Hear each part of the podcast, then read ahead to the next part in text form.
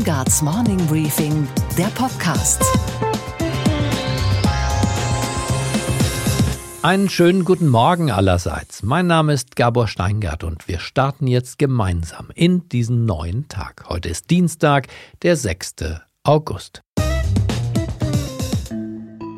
Heute wird ein wichtiger Tag für diesen Mann. Herr Tönnies, vielleicht stellen Sie sich der Einfachheit halber Gott selber vor. Clemens Tönnies, ich komme aus Reda Wiedenbrück. Das ist in Westfalen, bin äh, aus, aus, einer Handwerkerfamilie. Mein Vater hat eine kleine Metzgerei und äh, ich bin gewohnt, Dinge anzupacken und auch Entscheidungen zu treffen.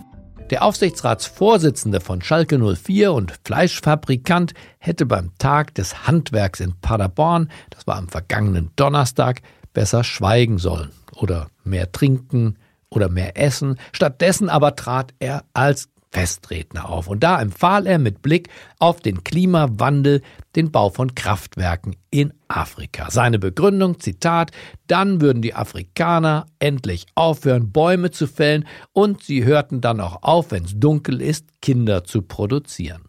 Damit hatte der Mann die Schlichtheit seines Gemüts vor großem Publikum offenbart und die Werte von Schalke, dazu zählt eben auch der Einsatz gegen Rassismus und das Eintreten für Völkerverständigung, verraten.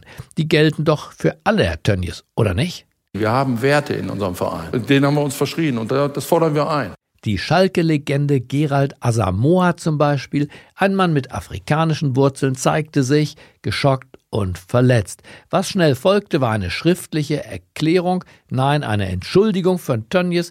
Heute wird darüber der Schalker Ehrenrat befinden. Tönnies persönlich muss vor dem fünfköpfigen Gremium erscheinen und sich einer Befragung unterziehen. Das kann mit einer einfachen Verwarnung enden oder auch einem erzwungenen Rücktritt. Und falls Schalke nicht konsequent handelt, ist der DFB am Zuge. Dessen Ethikkommission freut sich schon, sie wird den Fall dann am 15. August behandeln. Also, egal wie es ausgeht, das Gesagte bleibt wahrscheinlich lebenslang. Gloria von Turn und Taxis, die in einer Talkshow bei Michel Friedmann einst ins Plaudern geriet, weiß, was das bedeutet. In einem Zeitalter von AIDS werden ganze Kontinente bedroht, wie beispielsweise Afrika. Ist es da verantwortungsbewusst, nur aus einer übertriebenen... Nein, Afrika hat Probleme ist, nicht wegen der Verhütung. Ist es, ja, aber da... Da Leute, sterben die Leute aber, an AIDS. Aber warum Weil sie zu viel schnackseln. Der Schwarze schnackselt gerne. Unsere Themen heute. Es gibt einen Ökonomen, der findet die Nullzinspolitik der Europäischen Zentralbank und deren Aufkaufprogramme für Aktien und Anleihen nicht furchtbar, sondern hilfreich. Der Mann heißt Marcel Fratscher, ist Professor, Chef des DIW und heute mein Gesprächspartner. Sie werfen der EZB vor, dass sie die Regierung dazu verführt, das Falsche zu tun. Und damit habe ich das grundsätzliche Problem. Kennen Sie den Internetunternehmer Robert Meyer eigentlich? Sehen Sie, erwischt. Und warum soll es Ihnen denn besser gehen als mir? Aber das ist eine Bildungslücke. Der Mann will SPD-Chef werden, hat sich gerade erst beworben und deshalb rufe ich ihn jetzt an, damit wir gemeinsam diese Bildungslücke schließen können. Hinterher wissen wir dann zwar immer noch nicht, ob er SPD-Chef wird, aber wir wissen, wer Robert Meyer ist. Es ist wichtig, dass jemand, der sagt, ich mache mir Sorgen um das Thema Migration und die daraus zumindest teilweise resultierende Gewalt, dass man diese Themen offen diskutieren kann, ohne in die rechte Ecke gestellt zu werden. Das ist ein erster Schritt. Außerdem mit Börsenreporterin Sophie Schimanski spreche ich über die trübe Stimmung an der Wall Street. Sie erfahren, wie die Digitalisierung bei der Bahn ein weiteres Mal genauso Verspätung hat wie die Züge. Und wir sind dabei, wie ein Zehnjähriger ökonomisch gut begründet in Tränen ausbricht. There's another message that I want to tell you today is that within our mandate, within our mandate, the ECB is ready to do whatever it takes to preserve the euro. And believe me, it will be enough. Man kann es auch positiv sehen, Mario Draghi hat Wort gehalten. Die Finanzmärkte werden seither geflutet, bis der Arzt kommt. Man kann es allerdings auch skeptisch sehen. Der noch EZB-Chef hat die Politik des billigen Geldes uns immer unter neuen Vorzeichen verkauft. Anfangs war es eine Rettungsaktion nach der Pleite von Lehman Brothers, aber mittlerweile ist es die neue Normalität, von der scheinbar gar keiner mehr weg will oder kann. Europa ist süchtig nach billigem Geld. Professor Marcel Fratscher ist Chef des DIW, des Deutschen Instituts für Wirtschaftsforschung und war mehr als ein Jahrzehnt lang ein leitender Mitarbeiter der EZB. Zunächst unter ihrem Präsidenten Trichet, später dann unter Draghi. Und er sieht die Sache anders, positiver, er würde sagen europäischer. Und ich denke, es ist am besten, wir hören seine Argumente aus seinem und nicht aus meinem Munde. Und deshalb rufen wir ihn jetzt gemeinsam an. Es lebe die Kontroverse. Einen schönen guten Morgen, Professor Fratscher. Guten Morgen. Herr Fratscher, Sie sind nicht ganz einverstanden, haben Sie mir geschrieben, mit meiner Berichterstattung über die EZB und das, was ich die Geldflutung nenne, also die Aufkaufprogramme für Aktien und für Anleihen und die Zinspolitik. Sie finden das ganz prima. Sagen Sie, was gefällt Ihnen am besten an der EZB? Ja, das, was die Europäische Zentralbank macht, ich würde es als ein notwendiges Übel beschreiben. Also der Grund, wes weshalb es uns heute in Deutschland relativ gut geht, wir Rekordbeschäftigung haben, Menschen auch in den letzten Jahren gute Einkommenssteigerung in Deutschland hatten, hängt vor allem auch damit zusammen, dass die Europäische Zentralbank den Euro stabil gehalten hat, auch die Zinsen gesenkt hat, denn das ist ja das, was man letztlich bei der EZB macht, wenn man Anleihen kauft, um da im Prinzip die Zinsen zu senken. Und das dürfen wir nicht vergessen. Die EZB hat Europa mehrmals von der Krise gerettet und auch die wirtschaftliche Stärke, die wir heute in Deutschland haben, wäre ohne die EZB nicht möglich gewesen. Das bestreitet niemand. Mein Punkt ist, ich glaube, das Ding ist an irgendeiner Stelle umgekippt. Und das, was ein Notprogramm zur Rettung der Volkswirtschaften in Europa war, ist eine neue Normalität geworden, die in meiner Vorstellung nach allem, was ich über Ökonomie studiert habe, nicht nachhaltig sein kann, weil das nicht durchhaltbar ist, dem Geld keinen Preis mehr zu geben und staatlicherseits Aktien und Anleihen von privaten Firmen und von Staaten dauerhaft aufzukaufen. Was sagen Sie zu dem Argument, dass das, was am Anfang richtig war, möglicherweise jetzt eben ins Gegenteil verkehrt ist? Ja, wieso soll es ins Gegenteil verkehrt sein? Denn ähm, aber es ist gut, dass wir sagen, ja, am Anfang war es richtig. Es war ja dann auch die europäische Krise. Der Höhepunkt war eigentlich im Sommer 2012, als die Finanzmärkte gedacht haben, Italien und Spanien würden aus dem Euro rausfallen, könnten ihre Schulden nicht mehr bedienen, wo es richtige Marktpanik gab, wo die EZB diese Panik letztlich ähm, beruhigt hat oder ähm, hier eine größere Krise verhindert hat. Ich gebe Ihnen recht, dass der Ausstieg schwierig ist.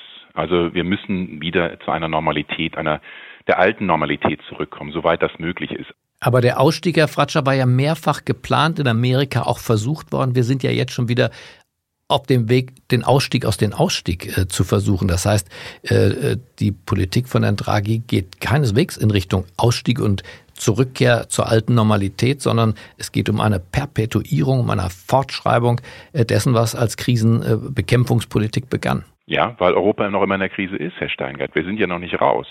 Wir sind da noch weit nicht raus. Aber kommen wir so denn überhaupt raus? Weil die Strukturreform, Sie sagen in jedem Ihrer Interviews, Sie müssen unsere Hausaufgaben machen, die Italiener. Aber es macht ja keiner diese Hausaufgaben. Da sind wir beieinander. Äh, ich gebe Ihnen völlig recht. Die EZB tut, was sie tun kann. Ähm, aber die EZB kann das ja alleine nicht leisten. Dafür müssen die Regierungen die Reform machen. Sie müssen Strukturreform machen, also ihre Wirtschaft auf Vordermann bringen, so dass Unternehmen wieder investieren, dass die Haushalte ähm, ja wieder, dass da wieder Beschäftigung entsteht. Sie müssen die Wirtschaft flexibler machen. Sie müssen auch gucken, dass die Staatsausgaben ordentlich äh, gemanagt werden, dass es also keine Überschuldung gibt. Äh, da sind wir völlig beieinander. Nur da wäre auch. Aber warum sollten die Volkswirtschaften das tun? Wir haben ja in der Marktwirtschaft, es sei denn, Sie sagen, Sie glauben gar nicht mehr an die Marktwirtschaft, aber ich dachte, das sei der gemeinsame Nenner, dass wir an Angebot und Nachfrage glauben. Und wenn der Preis für das Geld auf Null gestellt wird, beziehungsweise Geld de facto verschenkt wird, dann ist doch gar kein Anreiz für den italienischen Staat. Der hat ja sofort sein, sein ähm, Staatsschuldenprogramm auch wieder ausgeweitet nach den letzten Bemerkungen von Herrn Draghi, weil er unfassbar günstige Kreditbedingungen am Markt erzielen kann, nach dieser Generalgarantie praktisch der Europäischen Notenbank. Woher soll ein Anreiz kommen, um die viel zitierten Hausaufgaben zu erledigen? Sie werfen der EZB vor, dass sie äh, die, die Regierung dazu verführt, äh, dazu verleitet, das Falsche zu tun. Und damit habe ich das grundsätzliche Problem. Was ist denn das Falsche und was ist das Richtige und wer entscheidet darüber? Das darf doch eine Zentralbank nicht tun. Aber wir haben doch einen Stabilitätspakt, Herr Fratscher, der entscheidet doch darüber. Und Italien lebt seit, ich weiß nicht, eine Dekade mindestens, wenn nicht von Anfang an, jenseits dessen, was wir als legal verabredet haben in diesem Stabilitäts- und Wachstumspakt, der aus den Maastricht-Kriterien entwickelt wurde. Eigentlich ist das ganze fiskalische Verhalten unseres sehr geschätzten Nachbarstaates illegal. Nee, illegal ist es nicht. Und ähm, auch da ist es so ein bisschen. Na, sondern, wie würden Sie es nennen? Aber ver vertragskonform auch nicht. Ähm, es ist vertragskonform im Augenblick, denn Maastricht, äh, der, der Stabilitäts- und Wachstumspakt, den Sie ansprechen, sagt, ein Staat darf nicht mehr als drei Prozent Neuverschuldung haben. Da liegt Italien drunter in den meisten Jahren, auch im Augenblick. Ähm, die, die Finanzpolitik in Italien ist deutlich solider gewesen als die von Spanien oder auch von Frankreich. Frankreich hat heute ein größeres Defizit. Ich ziele auf die Gesamtverschuldung ab. Auf die Gesamtverschuldung ziehe ich ab. Die ist bei 60 Prozent des Bruttosozialprodukts festgelegt worden und Italien bewegt sich irgendwo im Rahmen der, sagen Sie es, Sie haben die Zahlen besser, 100 Prozent? 135 äh, Prozent und auch wir Deutschen lagen wahrscheinlich bis diesen Monat oder nächsten Monat noch über den 60 Prozent. Macht es also ja nicht besser. Es macht es nicht besser, aber das ist ja in der Tat ein, eine Reform, die unbedingt umgesetzt werden muss. Ich gebe Ihnen recht, die Regeln werden von vielen Seiten nicht eingehalten. Deshalb muss man überlegen, wie kann man die Regeln reformieren, dass sie Sinn machen. Aber da liegt ja nicht die Verantwortung der EZB. Das ist ja nicht, was die EZB einfordern kann. Die EZB kann ja nicht sagen, wir erhöhen jetzt mal die Zinsen, damit ihr Italiener oder ihr Deutschen euch endlich mal wieder an die Regeln haltet. Das ist doch nicht die Aufgabe einer Zentralbank. Da würde sie wirklich ihr Mandat brechen. Da sollten wir nicht über die EZB schimpfen, sondern da sollten wir die Politik in die Pflicht nehmen, die die Reform machen muss. Da bin ich bei Ihnen. Italien zählt dazu, Frankreich, aber eben auch hier in Deutschland. Und die EZB kann lediglich das tun, was sie in ihrem Rahmen, in ihrem Mandat tun kann, Kredite günstig zur Verfügung zu stellen für Unternehmen, aber auch für private Haushalte. Aber die Reformen, die notwendig sind bei der Finanzpolitik, die Sie ansprechen, aber auch Strukturen zu schaffen, äh, wo Unternehmen wieder investieren, das liegt bei der Politik und nicht bei der EZB. Ich bin auch gar nicht beim Schimpfen. Ich finde, Schimpfen ist zumindest in der Ökonomie, äh, aber vielleicht auch im Journalismus keine Kategorie, sondern es geht ja um das genaue Analysieren, Verstehen und dann ein Stück weit äh, in die Zukunft zu gucken. Kann das gut gehen, ist eine der Fragen. Wer trägt die Risiken? Das wird ja gerade die letztere Frage vom Verfassungsgericht verhandelt. Darf eine deutsche Regierung, ein deutscher Bundestag mit dem Budgetrecht als oberste Souveränität frei gewählter Abgeordneter, darf er eigentlich das querschreiben oder geschehen lassen, diese enorme Ausweitung der EZB-Bilanz? Denn dieses Aufkaufen von Staatsanleihen und äh, von Firmenanleihen findet ja in der Bilanz seinen Niederschlag. Das heißt, wir gehen ja dort als mit Eigentümer dieser EZB Risiken ein in Billionenhöhe, Herr Fratscher. Sie wissen das. Und diese Risiken können sich an einem Tag X auch materialisieren, wenn die Staaten pleite gehen oder wenn die Firmen mit diesen Anleihen kollabieren. Ist das aus Ihrer Sicht dieses Risiko nur ein, ein buchhalterisches oder ist da ein Risiko? Da ist ein Risiko. Aber da müssen wir uns auch ehrlich machen. Wenn man eine gemeinsame Währung einführt für den Euro, heißt das, Sie tragen gemeinsam Verantwortung. Punkt. Und ähm, da sind sie mitgefangen. Ähm, und auch ohne gemeinsame Währung, wenn Italien eine Rezession, eine Krise ableitet, ab, abgleitet, dann merken wir das in Deutschland durch Handel, durch Direktinvestition und eben auch über den Euro. Und ehrlich machen heißt, einzugestehen, eine gemeinsame Währung heißt äh, Solidarität. Es heißt, dass man gewisse Risiken teilt genauso wie man gemeinsam von der, von der Währung profitiert. Und Deutschland profitiert sehr stark vom Euro. Äh, wir sind abhängiger als die meisten anderen von unseren Exporten, von offenen Grenzen, von der Möglichkeit, dass Unternehmen ihre Güter, Leistungen im Ausland verkaufen können.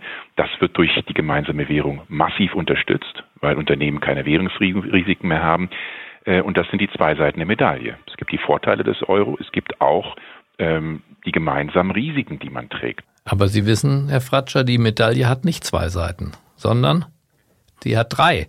Und die dritte Seite möchte ich noch ins Spiel bringen, sind womöglich die ebenfalls in Billionenhöhe sich äh, bewegenden Sparguthaben der Deutschen. Die sind, obwohl sie nirgendwo ähm, verhandelt werden und nirgendwo ein Stimmrecht haben in diesem Prozess, weder im Direktorium der EZB noch im Deutschen Bundestag, auch nicht in der EU-Kommission, geht es um diese knapp fünf Billionen Sparguthaben eben auch, denn die sind von dieser Nullzinspolitik und bei unserer Kultur in Deutschland, wie die Deutschen gerne ihr Geld anlegen, massiv betroffen, oder? Die sind massiv betroffen, aber auch da gehört es dazu, die gesamte Geschichte zu erzählen. Ähm, erstens mal äh, gibt es nicht so etwas wie Anrecht zu haben, fünf Prozent Zinsen zu bekommen. Zweitens, äh, wenn man sich ehrlich macht und mal anschaut, was wichtig ist, ist nicht die, was Sie als Zins auf, der, auf, auf Ihre Erspartes bekommen, sondern was Sie an Realzins bekommen, also Zins abzüglich von Inflation. Und da ist Tatsache, dass ungefähr ein Drittel der Zeit unter der Bundesbank seit den 70er Jahren bis Ende der 90er bis Einführung des Euros die Realzinsen negativ waren. Also sprich, die Entwertung des Geldes, die Inflation war höher als das, was sie auf dem Sparkonto bekommen. Also genau die gleiche. So wie heute. So wie heute, genau. Also so wie heute auch wieder. Es ist also jetzt nicht ungewöhnlich zu sagen, in der Vergangenheit war alles besser, heute ist alles so schrecklich. Ich will natürlich die große, die ganz große andere Seite betrachten. Die ganz große andere Seite ist, was ich am Anfang gesagt habe. Deutschland geht es heute gut. Wir haben Rekordbeschäftigung. Wir haben gute Einkommenssteigerung, Lohnsteigerung in den letzten Jahren gehabt. Wieso ist das so? Jetzt können wir sagen, das hat überhaupt nichts mit der EZB zu tun, das ist, weil wir so toll sind in Deutschland, aber natürlich hat es was mit der EZB zu tun. Ohne die niedrigen Zinsen hätten deutsche Unternehmen nicht so günstig Kredite aufnehmen können oder deutsche Haushalte, um zu investieren, um Jobs zu schaffen, um Produktivität zu schaffen, um damit letztlich nicht nur Arbeitsplätze zu sichern und Arbeitsplätze zu schaffen, sondern auch gute Einkommen zu schaffen. Wir sind ja nicht ganz nur von der Geldpolitik abhängig. Vielleicht abschließend nochmal gefragt, Herr Fatschak, glauben Sie, dass die Eurozone unter den Bedingungen, dass hier die EZB ist, über die haben wir ausführlich gesprochen, dort aber die anderen Spieler mit ihren Hausaufgaben oder auch nicht Hausaufgaben sind, dort ist eine Weltökonomie, die sich verschiebt, wo sich Gewichte verschieben.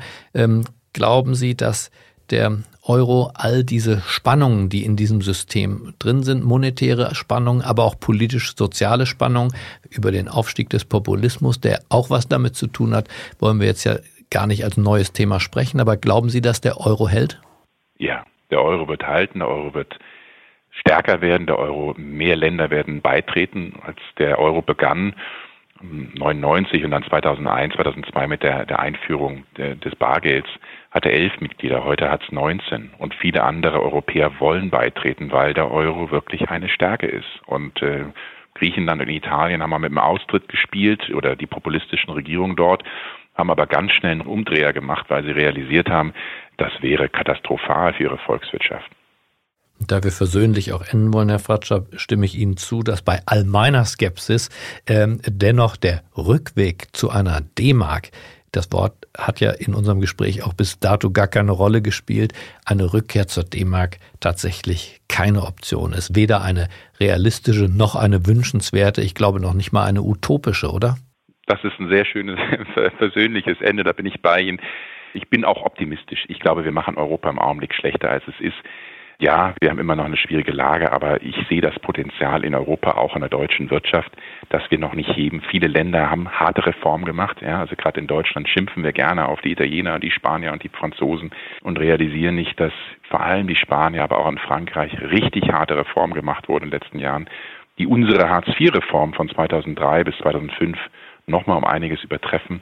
Wir sollten jetzt auch ein bisschen Geduld haben, ein bisschen Vertrauen haben. Diese Reformen brauchen Zeit und ein bisschen Optimismus, glaube ich, wird uns auch nicht schaden. Nach diesem Schlussappell, Herr Fratscher, kann nichts mehr kommen. Ich bedanke mich bei Ihnen äh, für diesen munteren Austausch der Ideen und der Gedanken. Ja, ich danke Ihnen für das Gespräch. Vielen Dank. Falls Sie einen neuen Job suchen, ich hätte da eine Idee. Werden Sie doch einfach SPD-Chef oder SPD-Chefin. Und wenn Sie gern mit Ihrem Partner oder Ihrer Partnerin zusammenarbeiten, dann bewerben Sie sich doch beide im Doppelpack Duos werden bevorzugt. Einer, der sich jetzt für eine Bewerbung als Single entschlossen hat, ist Robert Meyer. Der 39-Jährige hat das Shoppingportal Ladenzeile.de gegründet, später dann an Axel Springer verkauft, ist seither vermögend, beteiligt sich weiter an Startup-Firmen und Vizevorsitzender des SPD-Wirtschaftsforums ist er auch. Seine Mutter heißt auch Meyer, Ingrid Matthäus Meyer. Ehemals FDP. Kurz und gut, dieser Podcast ist ja im Grunde auch so eine Art Talentschuppen, weshalb ich jetzt zum Hörer greife und bei Robert Meyer einfach mal durchklingele. Schauen wir doch gemeinsam, was der Mann uns zu bieten hat. Ich grüße Sie, hallo. Sie wollen Nachfolger von Willy Brandt werden, von Oskar Lafontaine oder auch von Gerhard Schröder. Wie sind Sie auf diese Idee gekommen? Ähm, aus Überzeugung. Es gibt Bereiche in Deutschland, die machen mir große Sorgen, wenn ich mir anschaue, dass wir womöglich bald in einigen Bundesländern die AfD als stärkste Partei haben. Äh, gleichzeitig auch unsere Schwächen im Bereich der Digitalisierung und der Zukunftstechnologien. Und ich habe das Gefühl, dass die SPD eigentlich diejenige Partei ist, die diese Themen adressieren sollte und die Sorgen der Menschen ernst nehmen sollte und gleichzeitig wieder den Zukunftsoptimismus verbreiten sollte, wie sie das in den vergangenen Jahrzehnten durchaus an der einen oder anderen Stelle getan hat. Ja, Sorgen habe ich ja auch, Herr Mayer, aber mit Sorgen allein wird es ja nichts werden, sondern Sie müssen ja die Probleme dann auch lösen. Zum Beispiel Migration. Was wäre Ihr Lösungsvorschlag, um das gespaltene Land an dieser Stelle wieder zu versöhnen mit sich selbst? Zum einen ist es wichtig, dass jemand, der sagt, ich mache mir Sorgen um das Thema Migration und die daraus zumindest teilweise resultierende Gewalt, dass man diese Themen offen diskutieren kann, ohne in die rechte Ecke gestellt zu werden. Das ist ein erster Schritt. Aber Herr Tönnies zum Beispiel, nehmen wir mal den Fleischfabrikanten, der hat offen gesprochen, so wie es in seiner Seele aussieht, hat er das mal auf die Zunge getan. Ist das die Art Diskussion, die Sie meinten? Nein, die meine ich definitiv nicht. Ich äh, glaube ehrlich gesagt auch nicht, dass Herr Tönnies ein Rassist ist, aber so wie er formuliert hat, war es dumm und völlig unnötig und ich glaube, das hat er auch verstanden. Genau solche Aussagen will ich nicht, weil das ist Populismus und das schiert Ressentiments. Nein, es geht mir darum zu sagen, wenn jemand sagt, ich bin mir unsicher, was die Migration für unser Land bedeutet. Ich habe das Gefühl, dass unverhältnismäßig viel Kriminalität von Flüchtlingen ausgeht, dass man darüber spricht und das nicht abtut. Und dann muss man die Fakten beisammenhalten und sagen, das ist richtig, das ist falsch. Und es gibt ja nun mal einige Fälle, die einen erschaudern lassen. Und da muss man ganz klar sagen, teilweise gab es äh, Straftaten von Leuten, die per Haftbefehl gesucht worden sind. Warum sind die nicht längst verhaftet? Wir haben in Deutschland ungefähr 180.000 nicht vollstreckte Haftbefehle, teils äh, von Schwerstverbrechern, übrigens ganz signifikant auch im rechten Lager. Ungefähr 600 Neonazis sind darunter. Da will ich nicht, dass so Leute frei rumlaufen. Und dafür muss man eben sehr konkret die Sicherheitsapparate stärken. Man muss ihnen die Mittel zur Verfügung stellen, dass äh, solche Leute nicht frei rumlaufen, völlig egal aus welchem Spektrum. Und da geht es mir nicht um den Schwarzfahrt, sondern natürlich um die, die wirklich Schwerstkriminalität begangen haben. Also Sie wären dichter bei Otto Schilly, dem legendären Innenminister, der für Law and Order auf Seiten der SPD gekämpft und gesorgt hat. Sie wären dichter bei ihm als bei Ralf Stegner, richtig? Das ist absolut richtig. Und ich glaube, dass das ein ursozialdemokratisches Thema ist. Der Schutz der Menschen vor Kriminalität, Gewalt und Armut. Ich lebe in Berlin Mitte an der Grenze zu Kreuzberg. Der Kotti ist wenige hundert Meter entfernt. Der Görlitzer Park ist nicht weit entfernt. Und da habe ich das Gefühl, die Leute, die da wohnen, die da ihr tägliches Leben verbringen, die müssen eben geschützt werden und die müssen sich darauf verlassen können, dass der Rechtsstaat funktioniert.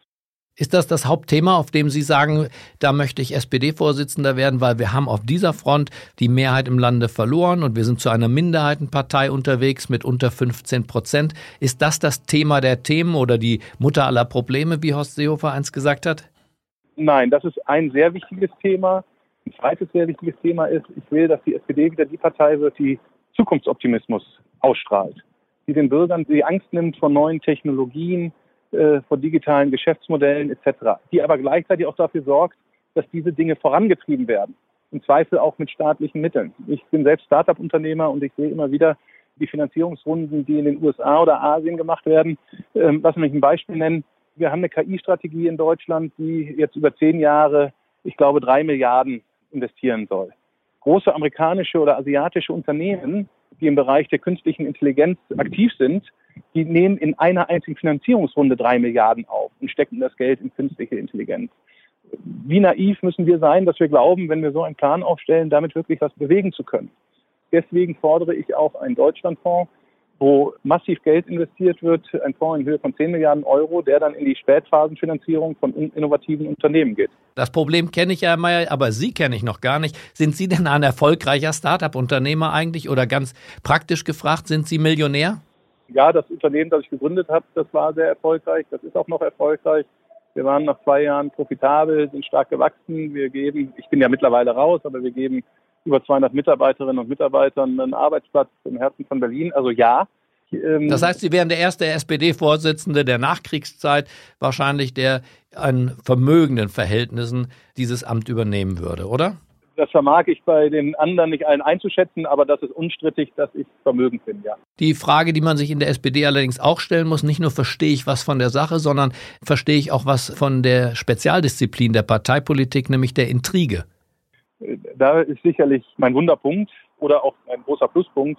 Davon verstehe ich sehr wenig. Und ich hoffe auch, dass ich davon nicht viel verstehen muss.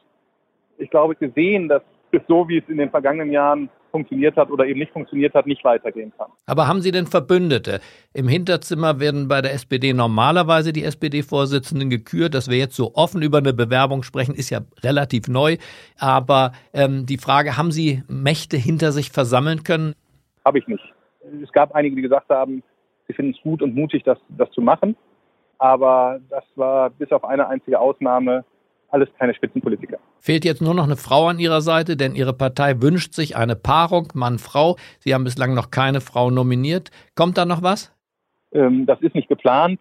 Ob die Basis wirklich eine Doppelspitze will, das weiß ich ehrlich gesagt nicht. Ich glaube, sowas hat nur Sinn, wenn da ein starkes Team zusammenfindet, was im Gleichschritt in die richtige Richtung marschiert. Und die Frage ist, kriegt man jetzt innerhalb von wenigen Wochen Kandidatenteams zusammengestellt, teilweise auch zusammengewürfelt, die wirklich verlässliche Partner sind und dann die Zukunft der Partei stark gestalten.